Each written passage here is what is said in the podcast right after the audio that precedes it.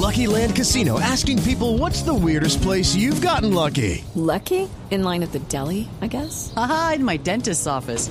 More than once, actually. Do I have to say? Yes, you do. In the car before my kids' PTA meeting. Really? Yes. Excuse me, what's the weirdest place you've gotten lucky? I never win and tell. Well, there you have it. You can get lucky anywhere playing at LuckyLandSlots.com. Play for free right now. Are you feeling lucky? No purchase necessary. Void where prohibited by law. 18 plus. Terms and conditions apply. See website for details.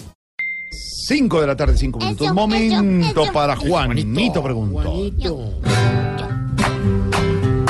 Juanito preguntaba con deseos de saber las cosas que en Colombia no podía comprender. Juanito, tu pregunta hazla con tranquilidad, que aquí uno de tus tíos te hablará con claridad. Tío Pipe, Pipelón, tío Pipe. Felipe. A ver, Juanito. Juanito. A ver, Felipe. Voy a preguntar. A ver. Ya casi voy a preguntar. Esta mañana en radio oí más de una vez de un tal cartel del SIDA. ¿Quién me dice qué es? Juanito.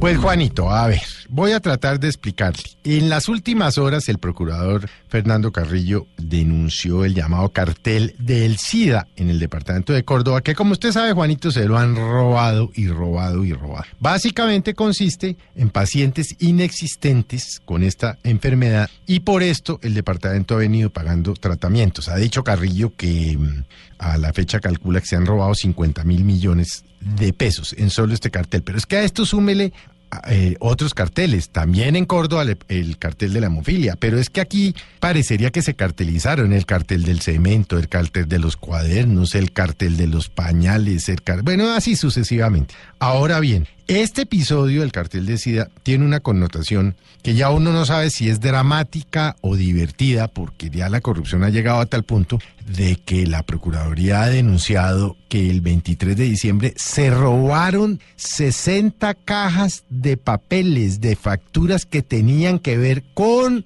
lo relacionado con el cartel de SIDA en Córdoba y las encontraron en una recicladora de papel, es decir, se las robaron para desaparecer los documentos o qué era lo que pretendían. La verdad, Juanito, es lamentable porque es que ya cuando usted utiliza la salud de personas con enfermedades en la sangre, con personas con enfermedades tan complicadas y difíciles como el SIDA, pues eh, para robarse la plata, ya uno no sabe para dónde mirar, Juanito. Y ciertamente eh, lo que está pasando es que muchos de estos sinvergüenzas, entre ellos el exgobernador Alejandro León, salen, hacen una declaración, firman un acuerdo de oportunidad con la Fiscalía General de la Nación y no les pasa nada, los mandan a sus casas por cinco años, por cuatro años, por tres años y siguen robando y robando y robando. Y ese es un tema que por supuesto es escándalo en el país desafortunadamente de 24 horas, porque como aquí pasan tantas cosas y tan malas a diario, que ya verá usted que el lunes ya no vamos a hablar del cartel de SIDA, sino seguramente de algún otro caso de corrupción. De verdad, Juanito, es desolador por decirlo menos,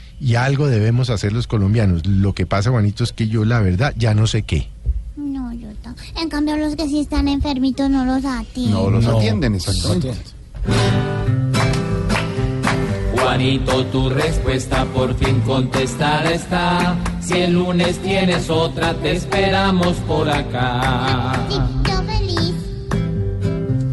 Toditas las respuestas aquí encuentro yo. Ustedes son el Google del que Fajardo habló. Pobre Juanito preguntón, siempre buscando explicación, solo Blue Radio le dará contestación.